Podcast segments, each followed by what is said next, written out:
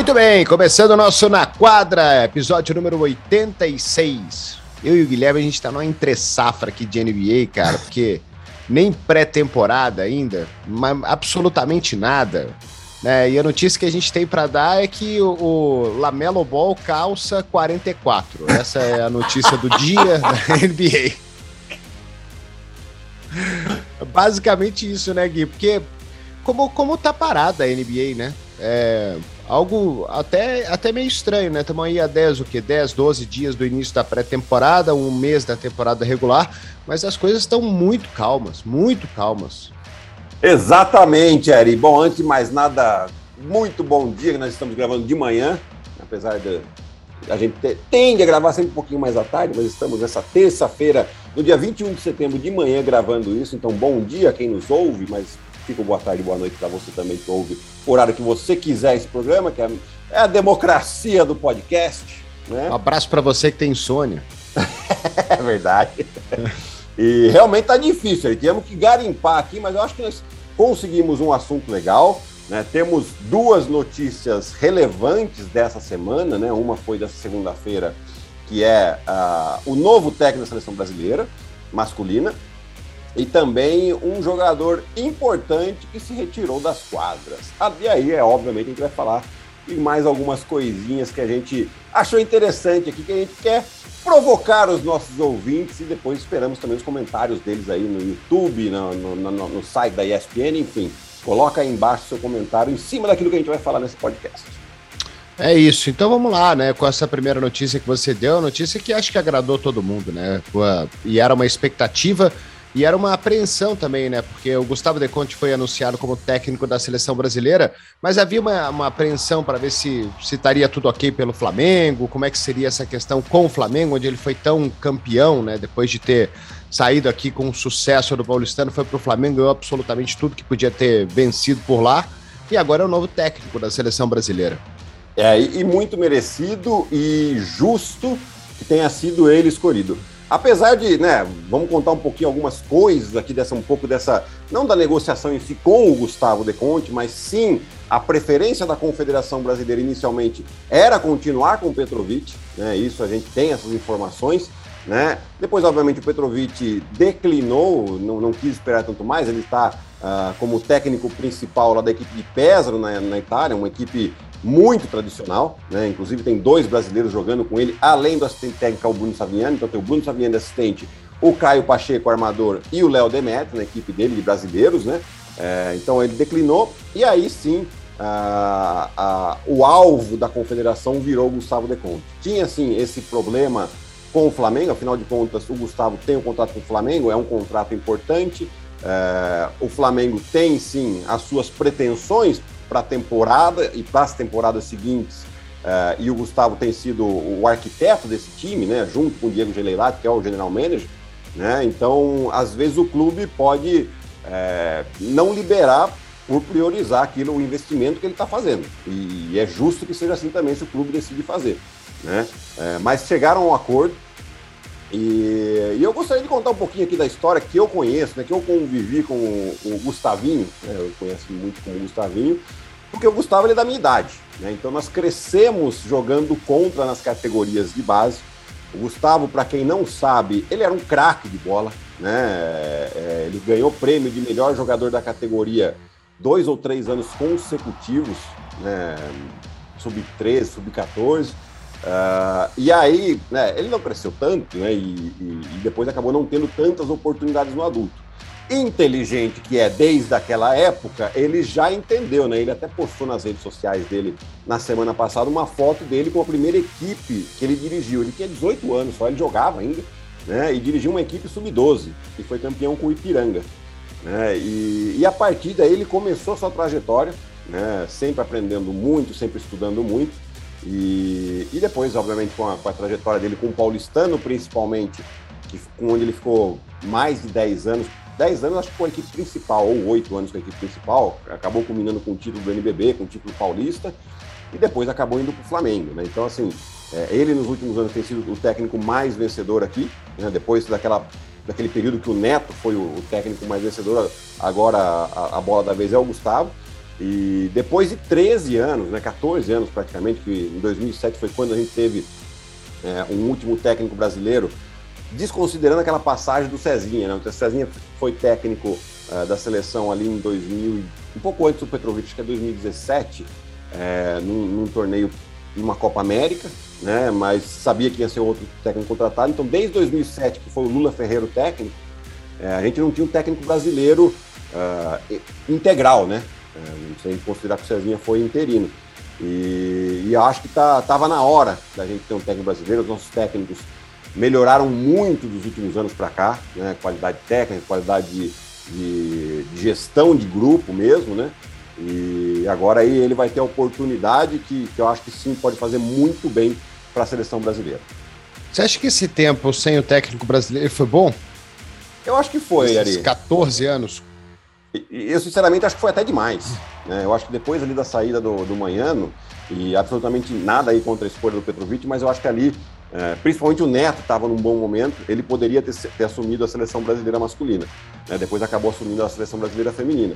Né? Os dois trabalharam juntos na feminina também, né? O, o Neto e o Gustavo, ou não? Não, acho que não. O Gustavo não. É, eles trabalharam juntos na masculina como assistente ah, técnico do Manhã. Ah, tá, tá, tá, tá. Né? Então, assim, o, eles estavam nessa comissão técnica do Rubem Manhã e depois, quando o Manhã saiu, saíram todos e, e, e, trocou toda a comissão, né? E, e agora, sim, ele vai ter toda né, a liberdade para fazer um trabalho. Eu acho que ele, o Gustavo trabalha muito bem com jovens, né? Então, nesse momento que a gente fala um pouquinho de entre safra, né? Entenda bons valores jogando, mas é, a gente tem Varejão, Alex, Marquinhos uh, saindo da seleção, o Huertas não anunciou nada ainda, mas ainda está jogando em alto nível. Ele acredito que está pensando ainda se ele continua ou não com a seleção, por já está com 37 anos, né? Uh, talvez ele queira fazer mais esse ciclo olímpico, uh, jogando no nível que ele está, ele tem totais condições. Né? Mas é uma, uma entre safra aí que o Gustavo trabalha muito bem os jogadores jovens. Então a gente tem aí Didi chegando, Gui Santos, o próprio Iago, Jorginho, toda uma, uma galera que já estava tendo a seleção, mas que precisa de mais espaço. Né? E o Gustavo trabalha muito bem isso, acho que ele vai ter a capacidade sim para desenvolver uh, esses atletas dentro da seleção e trazer resultado. Né? No final das contas, uh, a, a, a, seleção, tanto masculina como feminina, é o topo da pirâmide. Né? E, e, ali a gente não olha muito ah, o trabalho que foi feito na base, não, a gente olha o resultado. Isso aí é assim, em qualquer seleção de qualquer modalidade, né? E o Gustavo sabe disso, que tem que trabalhar com resultado. Tendo tempo para trabalhar, ele pode trazer esses resultados. É, ele vem num momento chato, né? Porque essa não classificação para os Jogos Olímpicos, ela pesou, porque a expectativa ela era grande.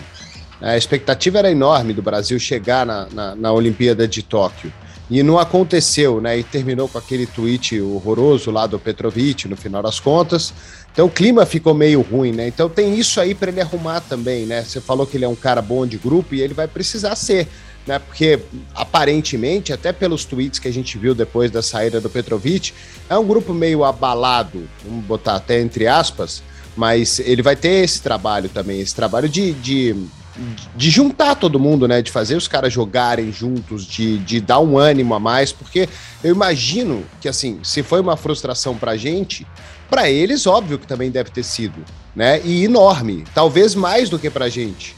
Né? Porque eles estavam lá, eles.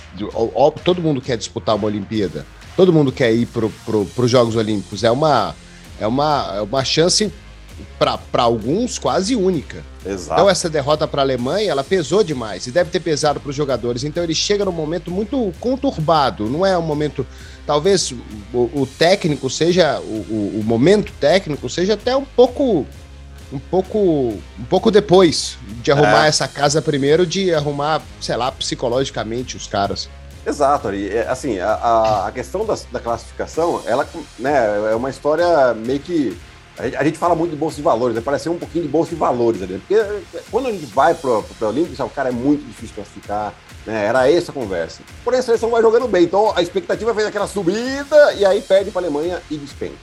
Né? E aí, para culminar, vem esse tweet que realmente uh, o Petrovic aí, eu não sei se ele. Uh, né, se ele não, não pediu orientação para alguém, se foi da cabeça dele, o que, que ele estava pensando naquele momento, que foi muito mal. Muito mal. Né? E ali é onde cria-se o, o, clima pior. O clima já estava ruim, numa não classificação, o clima sempre fica ruim. Aí vem um tweet desse, piora muito. Por quê? Porque você faz com que os jogadores realmente repensem se eles querem ir para a seleção. Um técnico que, que, coloca, que expõe eles assim, dessa maneira. É, e como, como... que o, o, jogador se sente, né? Porque o cara correu, tentou fazer o que ele podia ter feito ali dentro e, e aí o cara que comanda ele, o técnico dele, vem e fala assim, pô, esses caras não valem nada. Exatamente. É, essa, na, na, real, essa é a mensagem, né? Exato. É tipo, exato. Com, esse com esse time não dá. Com esses caras eu não vou chegar a lugar nenhum. Não sei o que, que vocês vão me cobrar, porque com esses caras eu não vou chegar. O jogador deve se sentir um, um lixo. É aquela boa, um lixo. boa máxima, né? Que, que alguns técnicos faziam, né? Que falavam, eu ganhei, nós empatamos e vocês perderam. É. É, basicamente isso foi o que o Petrovic falou, né? Que eu sou bom aqui. Mas se vocês não metem a bola, eu não consigo mais do que isso, eu não consigo fazer. E, e como líder, o cara nunca poderia ter feito isso. Né? E aí eu tenho certeza que, que o Gustavo vai ter essa habilidade é, de, inclusive, possivelmente conversar com os jogadores, talvez não ele diretamente, mas com, com a diretoria da confederação, com o, o, a comissão com que ele vai formar também, é, ficar mais próximo desses jogadores, né, no sentido de, olha, estamos aqui, estamos juntos, vamos começar um trabalho novo, é, o resultado vai ser uma consequência daquilo que a gente vai fazer, mas nós, nós estamos juntos num processo. Eu acho que é essa a mensagem mais importante que um técnico de seleção brasileira pode passar para os seus jogadores. Que na, na, na, vitória ou na derrota, nós estaremos juntos como grupo. E não de, de um risco. O, o, jogador não pode se sentir, ter, ter, ter, o risco, ele vê o risco de ser exposto numa situação de um eventual não sucesso. Né? Eu acho é. que isso que é o mais importante. Eu acho que a gente tem exemplos assim no esporte, né? principalmente no futebol, é, quando a ESPN trouxe muitos ex-jogadores para serem comentaristas e a gente começou a ter um contato mais perto com eles. Cara, era, era quase uma, uma unanimidade os caras falarem que, tipo, você, o técnico, o trabalho do técnico, mais do que montar o time, mais do que uh, fazer um bom esquema tático, conhecer o adversário, é fazer com que o jogador corra por ele. Perfeito. Fazer com que o jogador jogue por ele. Né? E esse trabalho é muito difícil, porque aí o cara não pode vacilar. E aí esse, esse, esse tipo de. Você jogou, Gui, você deve ter um monte de exemplo desse tipo, é, de, do, do cara chegar no vestiário e, e, e, acabar com o jogador. Isso, eu imagino que isso deve acontecer direto. Né? Ele chega, pô, aquele esporro monstro mas quando chega lá no microfone, o cara fala assim, ó, pedir desculpa e, e dá a cara para bater. Exato. Né? O cara Exato. tem que dar a cara para bater. E aí no bastidor, quando ninguém tá vendo, aí ele, aí ele seja quem ele quiser. Com o jogador dele, que aí é o time dele, aí ele faz o que ele quiser da forma que ele achar melhor. Agora, publicamente, é um grande erro. É, e tem que proteger os jogadores, né, Ari? Eu acho tem que, é isso. Tem. O, o, o, fato é esse. É, é, na hora da dificuldade, o jogador tem que se sentir acolhido. Porque no final das contas, o técnico é inteligente, ele, ele, ele entende isso, ele entende, cara, eu preciso fazer com que esses caras se joguem na bola por mim, se matem na quadra por mim. Para isso, eu preciso dar respaldo para eles aqui. Né? Ah, não, o técnico não pode cobrar o jogador. Não, pode e deve cobrar o jogador. Né? Porém, num lugar onde ele se sinta é, tranquilo, acolhido, e depois para fora ali, mano, você não demonstra nada. Né? A gente vê. Chama, chama no escritório. Exa né? A gente vê até hoje, né? Xinga pega, a mãe, pega, faz o que quiser. É, NBA, né? Playoffs e NBA. A gente vê muito isso, né? É, um cara se machuca, quando gente, um jogador se machuca durante a temporada, na hora aparece lá uma informativa, ah, aconteceu isso, aconteceu aquilo. Quando chega no playoff, nem isso, os caras não dão isso. Você pode ver, o Kawhi Leonard, por exemplo, ele, ele se machucou, ninguém sabia a real gravidade da lesão do Kawhi. Ele nem onde assim, era. Exato. Porque os caras não querem dar nada, porque isso protege o jogador, isso protege a equipe e, e não dá informações. Uh, assim, o time talvez não tenha nada a ganhar, mas os outros podem ganhar. Né? Uma, uma informaçãozinha aqui ou ali, e, e, eu acho que é isso que o, que o técnico tem que fazer. Aliás, toda a instituição que está por trás dos jogadores tem que fazer. O hockey é assim. O hockey não divulga nem na temporada regular. É upper body e lower body injury. Né? É os caras só falam se a contusão é acima da linha da cintura ou abaixo da linha da cintura. Se é tornozelo, joelho, pé, dedo, uh, coxa, muscular, ninguém sabe. Exato. Ninguém sabe. Porque se isso aí pode ser uma vantagem para o time, como o jogo é físico, né? O cara chega lá, o cara tá com problema no joelho. Você vai lá e dá um, um teco no joelho do cara. Ele não oh. vai conseguir render mais. Isso aí é. é, é, não é bonito, mas é óbvio que acontece. É, é, é lógico. Tá ah, o cara tá com o pé direito inchado. Cara, vamos cortar ele pra, pra sua esquerda. Né? É isso. Porque o cara não vai conseguir, vai ter dificuldade. Sei lá, só um exemplo. Só pra, só para terminar essa história do Gustavinho também, né? E é sobre isso que a gente estava falando, um cara que foi tão vitorioso, teve, teve times tão bons durante tantos anos, é, é, é, é mais uma esperança, né? Mais um, um, Sim. Ah, mais um alento aí do que, de que as coisas vão bem, de que as é, coisas vão é, melhorar. E, e, assim, eu acho que ele passou uma prova de, de, de, fogo interessante que todo técnico em algum momento passa, né? Ele, enquanto ele estava no Paulistano, ele, ele geralmente, né, dirigia times mais jovens, né? Por uma questão de orçamento também. Então ele. Até de cultura do próprio paulistano. Exatamente. Então aí fala, ah, agora ele vai para o Flamengo. Vamos ver como ele vai lidar com os medalhões, entre aspas, aí, né? Vamos ver se. E, e ele muito bem também, né? Ele conseguiu tirar o máximo desses caras também. Né? Então você vê, ele consegue com um jogador um pouco mais velho, mais experiente, com um jogador mais novo.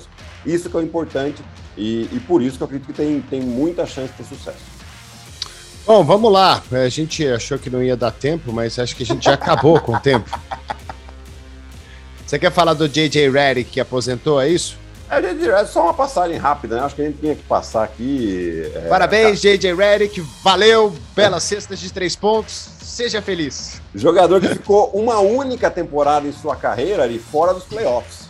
Né? Ah, é lógico, se a gente olhar na, na, na temporada passada, se você procurar, procurar nas estatísticas dele na temporada passada, também não tem estatísticas de playoff. Mas o, ele estava jogando pelo Dallas e o Dallas classificou. Aí foi uma opção do técnico não colocá-lo em quadra mas a equipe dele estava nos playoffs. A única temporada que ele não classificou para os playoffs foi a temporada anterior a essa, né, que estava no Pelicans, na primeira temporada do Zion, e eles acabaram ficando de fora lá na, na, na bolha lá de Orlando, né, não conseguiram classificar e ele ficou pela primeira vez de fora de um playoff na carreira. Mas o jogador aí que tem um histórico de bola de três pontos, principalmente na carreira, 41% de aproveitamento, é um jogador sempre... Não era um jogador que fazia a diferença, mas era um jogador que todo time queria ter, que era ainda mais no NBA de hoje com muitas bolas de três, é um jogador que se você deixar livre, ele vai meter a bola, e se você não deixa livre um cara lá, ele vai espaçar a quadra e vai abrir espaço para os outros jogadores baterem para dentro. DJ Redick tem o número dele aposentado lá em Duke, né? Uma das maiores universidades, né? Mais tradicionais do basquete. E ele tem o número dele aposentado lá. Ele é o líder de pontos na história da universidade. E o número 4 lá em Duke está aposentado.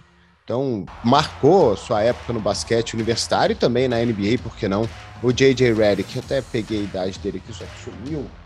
E ele que tem também, Ari, um podcast, né? 37.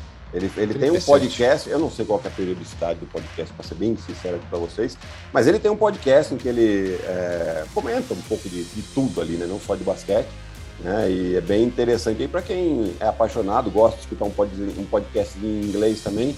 Acho que vale dar uma procurada aí no seu agregador de podcast preferido. É, o podcast dele chama The Old Man.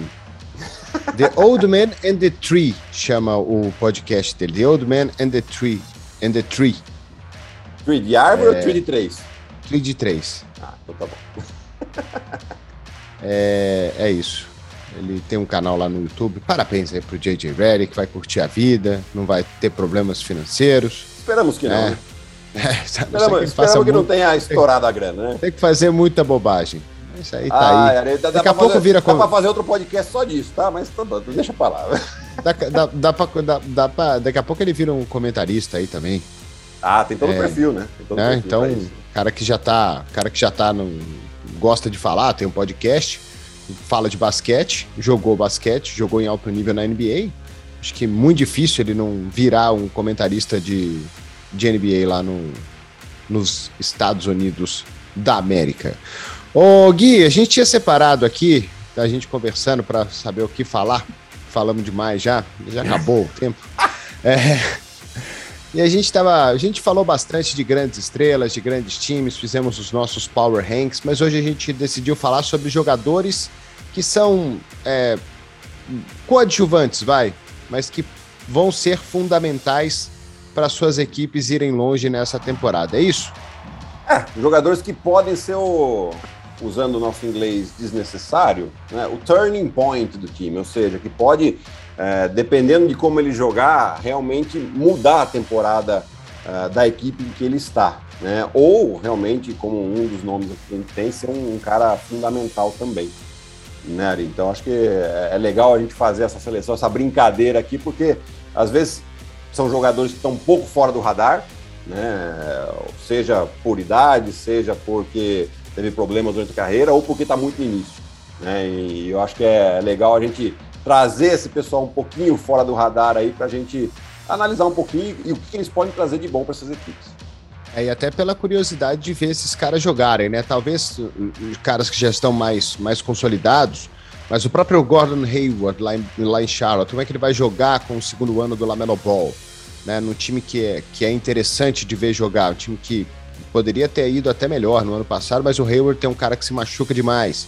Mas é, é, é, é um exemplo de um cara que a gente é, viu, botou em alto nível, saiu, foi para Boston, se machucou logo no seu primeiro jogo, não repetiu o sucesso que ele teve antes na carreira, foi para Charlotte, machucou também e agora volta, aparentemente saudável no próximo ano, no segundo ano do Lamelo Ball, que parece que vai ser bom.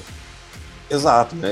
Eu acho que ele é um, é um jogador, hoje, tem que também entender que ele não vai ser mais o principal jogador do time. Né? Ele ainda pode ter, sei lá, só as médias de 18, 20 pontos por jogo, porque ele tem qualidade para isso. Mas são dois pontos aqui: ele entender isso e ele se manter saudável durante a temporada. Porque desde aquela lesão grave lá que ele teve em Boston, é, ele sempre voltava e tinha uma lesão, sempre voltava e tinha uma lesãozinha, ficava fora. É, ele está sofrendo muito nesses últimos anos mas é um jogador que tem qualidade, sim. Pode mudar realmente a cara também da, da, da temporada aí do, do, do Hornets.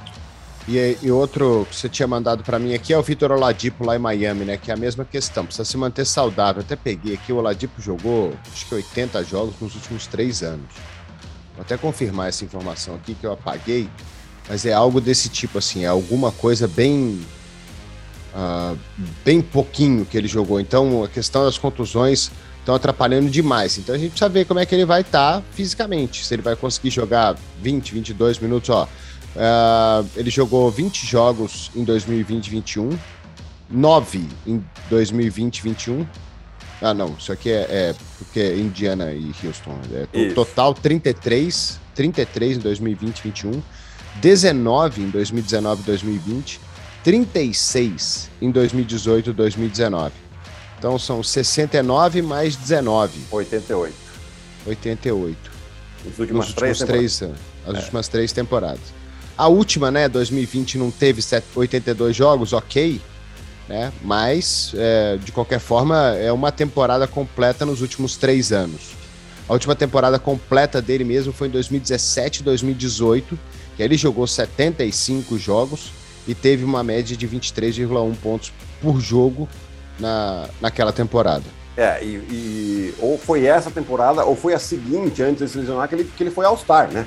A gente tem que lembrar que ele estava jogando um nível muito alto antes daquela lesão grave que ele teve lá com o time do Indiana.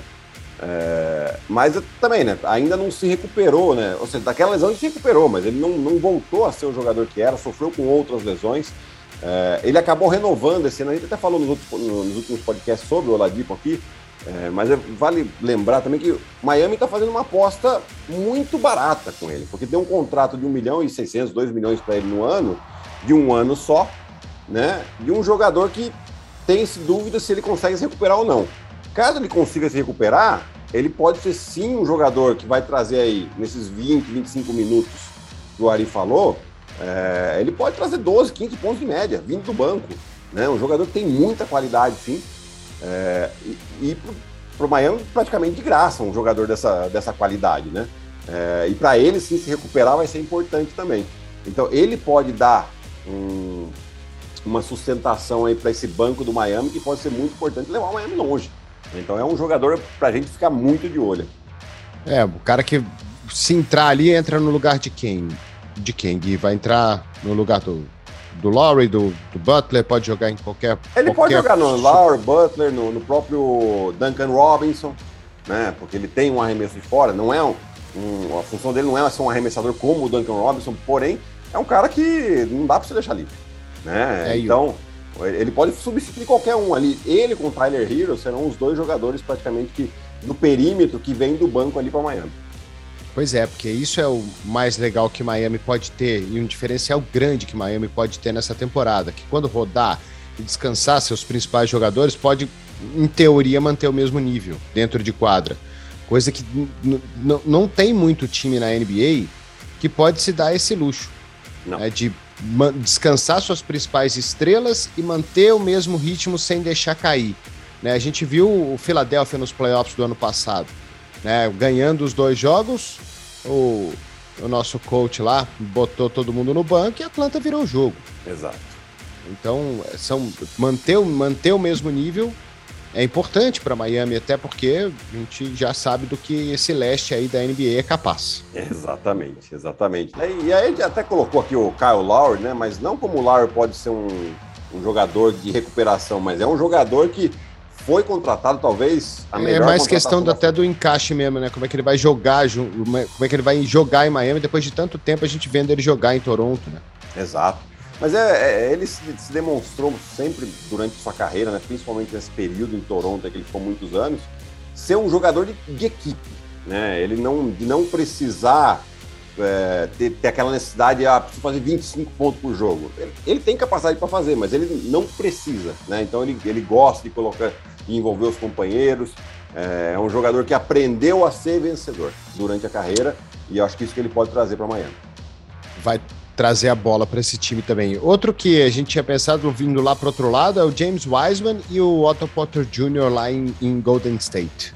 É, o James Wiseman, né, ele é uma, uma situação assim que ele, ele teve um primeiro ano relativamente bom, assim, estava crescendo durante a temporada até ele se lesionar, né? E, e aí a gente, por que, que a gente fala do James Wiseman? Né? Porque o, o, o entorno dele é muito bom e ele pode se aproveitar muito bem disso. Ele é um cara que tem qualidade, é um pivô atlético, que tem um, um arremesso confiável até da, da, meia e longa distância, né? Ele se mantendo saudável, vai ter muito espaço para ele ali. Um Stephen Curry, Clay Thompson, o, o Wiggins também tá lá, né? Ou seja, jogadores Draymond que... Green? Draymond Green, que, o Draymond Green que acaba achando todo mundo, né? Colocando todo mundo em ritmo. Isso vai fazer com que ele tenha muito espaço próximo da cesta né? Porque as defesas não vão querer ajudar muito o cara que tá marcando o Clay Thompson, o cara que tá marcando o Curry não vai querer ajudar muito. Né? E aí abre um clarão ali no garrafão, principalmente que o adversário tenta sempre ajudar nesses caras. Né? Então... É, porque era uma coisa que aquele time do Golden State Warriors campeão não tinha, né? Que era uma força dentro do garrafão, porque sem querer desrespeitar o rapaz, mas a Zapatulha não dava. não dava. Não dava e assim, é, e fazia um, um relativo bom trabalho, mas o outro que eu gostava muito naquele time, e que também não é nenhum fenômeno, é o Javal Magui. Também era outro jogador que só, vivia de sobra, de sobra de rebote ofensivo, de defender e proteger o aro, que é basicamente o que o James Wiseman faz, porém com mais qualidade. Né? Tem mais, mais qualidade. atlético. Mais atlético, mais jovem, né? É, e, e acho que é um jogador que pode sim ser uma surpresa nesse ano. E, e, o Otto Porter Jr., é, eu coloquei aqui porque ele, né, eu até me surpreendi quando eu vi ele na, na, no elenco do Golden State, que deve ter passado em algum momento naquelas notícias do Wojnarowski, naquelas trocentas notícias que a gente vê, né, de quem contratou quem, e gente passa desapercebido. Mas o Otto Porter Jr. é um jogador que foi uma escolha número 3 de draft, né, tinha muita expectativa em cima dele, porém ele sofreu muito com lesões durante a carreira dele, né, em oito anos que ele está na liga. Né? Mas é um jogador que continua com qualidade, ele vindo para um time onde ele vai ter menos pressão, onde ele pode, inclusive, o Steve Kelly pode é, é, dosar o, os jogos que ele vai estar, tá, né? pode tirar ele eventualmente de um jogo ou outro sabendo desse histórico de lesões dele. E essa qualidade para um jogador vindo do banco para o Golden State Warriors pode ser interessante. Né? Se ele conseguir minimamente se manter saudável, jogar aí dos 80 jogos, ele jogar 50, 55, já vai ser um número suficientemente bom para ele poder ajudar essa equipe. Né? E, e, aí sim, aí volta naquela, naquela teoria do Miami. A gente começa a olhar o banco do Golden State Warriors. Ele tem dois novatos interessantes, interessantíssimos. Um é o Cunningham, não, Cunningham não, o Kuminga, né? Acho que é o nome dele. É isso. E, e tem um outro arremessador que eu tô, Moses, se não me engano, um arremessadorzinho lá também. Você tem o Igodala vindo do banco, e você tem o Kevin Looney. Ou seja, olha a profundidade desse banco. o Kevin Looney não é lá grandes coisas? Não é. Mas para vir do banco é um jogador que, pode, que tem qualidade também. Né? Então, assim, acaba se formando um time muito profundo a depender de como vai estar tá o Otto Porter Jr. também. E por que, que a gente pensou mais? Alonso Ball lá em Chicago. Ah, Alonso... Que esse cara, o, cara chegou com a pinta de grande estrela na liga e para mim até hoje eu não vi ele provar absolutamente nada e ele ganhou um contrato de 85 milhões de dólares com os Bulls, quatro anos e ele vai ter que produzir, cara. É muito eu, eu achei muito dinheiro no Lonzo Ball, muito. Eu também achei, eu também achei que eu, eu acho aqui que Chicago meio que com ele, assim, lógico que o Chicago se moveu bem, foi um dos times que melhor se moveu na, na, na Free Agents. É, porém, com ele ali, talvez tenha gasto um pouco demais. Então, ali pode ser um 880, né? Ou ele realmente aflora, né? E entende a, a sua a, a sua responsabilidade dentro da equipe de colocar os companheiros que têm mais talento para ele na, na, questão de definição, colocar esses caras em ritmo para jogar. Ou ele vai ser aquele, ah, beleza, não deu certo, coloca o Kobe White aí para armar e ele vem do banco e beleza. Né? Então, assim, é, é um jogador para a gente ficar de olho. Eu acho que a expectativa também ficou muito em cima por causa daquele trouxa, daquele pai dele lá que, que fala muito, é, lavar. Né, e fica. Agora ele parou um pouco, né? Diminuiu um pouco, mas ele. Ah, depois ele... que o filho dele não consegue acertar um arremesso. É, porque ele, estava atrapalhando, atrapalhando a carreira do filho. A bem verdade é essa, porque os caras estavam pegando bronca do filho por aquilo que o pai falava. Né? Ah, e eu aí... me incluo nessa aí. É, então. Então pronto. tá vendo como, como não, a gente não precisa ir longe? mas aí eu acho que ele percebeu, até mesmo, talvez, até não sei se conheceu, mas talvez o, o próprio Lonzo Ball deve ter chegado para falar, pai, deu, né? Para, né? É, daqui você tá me atrapalhando e muito, não é pouco não. Né? Então, por isso dessa expectativa. Aí ele cria essa expectativa, vai jogar num time eh, logo de cara, que é o Lakers, que tem pressão para ganhar, é a fórmula aí para ter uma bombinha relógio, né? E foi exatamente o que é, o, o, o irmão, o irmão dele, é, aí também, é, sei lá, se, se atrapalha demais ou se é uma questão de puro talento também. Porque é o mesmo pai, o irmão também é marrento, é que aquela carinha anda cheio de corrente para lá e para cá. Mas quando entra dentro de quadro, foi o calor do ano. Né? Na primeira temporada dele, o cara foi o calor do ano. É, acho mas... que a questão, de, a questão de talento, ela também influencia aí, viu? Acho que o, um tem mais talento que o outro. O Melo tem mais talento. Isso eu não tenho dúvida, Ari. Porém, se a gente parar, olha, ele, o pai já não estava falando mais tanto, já nos criou aquela expectativa toda. E ele foi jogar no Charlotte, né? Com todo respeito ao Charlotte, que pressão que tem de jogar no Charlotte. Tem a pressão de você olhar pro, eventualmente pro banco, tem o Michael Jordan. Fala, putz, nossa, o Michael Jordan tá aqui, né? O dono do time. Mas assim, de pressão de ganhar, então você joga mais leve, você joga, você joga podendo errar mais. Né? E aí, quando o jogador tem essa, essa margem de erro maior, ele joga mais tranquilo. Tanto que o começo do, do Lamelo, ele foi devagarzinho, teve um jogo que ele zerou, meteu um airball ali e tal. E aí, beleza, ele viu, ah, não aconteceu nada? Ah, então beleza, então vambora. Agora, agora passa a bola para mim que eu vou errar mesmo, mas não vou acertar também. E aí ele começou a decolar. E o, e o Lonzo vai ter experiência agora do lado dele também, né? Com o Vucevic, com o Zach Lavine, com o DeMar DeRozan. Vai Sim. ter gente grande ali do, do lado dele, né? Gente vai que rodou gente, a liga aí. Gente que rodou e que vai ter mais responsabilidade que ele dentro do time. Né? No, no Lakers ele tinha pressão, depois tinha o LeBron, que, que queria ganhar de todo jeito. Ah, aí ele vai para um time que só tem jovens também, daí, putz, é, aquele, a gente assistiu, assistiu o jogo do Pelicans, era aqueles erros de, de, que a gente fala de erro de juvenil mesmo, né? Normal, né? E, e agora ele tem os caras mais experientes, que tenham mais responsabilidade que ele, então, assim, a culpa da derrota não. A não ser que ele jogue muito mal, né? Mas a culpa da derrota dificilmente vai ser do Lonzo ali. Né? É, mas ele pode ajudar demais. Né? Se, ele, se ele realmente jogar bem, se ele realmente for um cara que que esses últimos anos não foram legais para ele, não se sentiu confortável em Los Angeles, né? depois foi envolvido naquela troca do Anthony Davis, e aí, como você falou, jogou no time com um monte de cara novo, uh, que, que não encaixou, que não deu certo. Então vamos ver, se ele, porque se ele jogar bem, ele pode levar o Chicago realmente em, em, em outro nível. Né? Um nível para competir forte nesse, nesse lado leste. Não, não, obviamente, igual para igual com Brooklyn, com Milwaukee, com Filadélfia, talvez, mas para ir longe numa temporada, Sim. coisa que Chicago não faz há muito tempo, não é competitivo há muito tempo. Chicago não é competitivo já faz um tempão. É a mesma coisa de Nova York no ano passado. Nova York é. não era competitivo há oito anos. É, Ele foi o... competitivo no primeiro ano dele e já na primeira rodada dos playoffs também tomou um, um pouco. O Chicago acho que não é competitivo desde 2011, né? Quando o Derrick Rose desde foi... 98. Não, o Derrick Rose foi MVP. Eles terminaram primeiro é. na fase de classificação com o Tom Thibodeau, né? E eles acabaram em primeiro e depois perderam pro LeBron na, na, semi, na final, na semifinal de conferência. Não, pro, pro Miami. O LeBron já estava em Miami, né? Perdeu pro LeBron, enfim. Só que fala, perdeu pro LeBron. Né? A Conferência Leste era dominada por ele.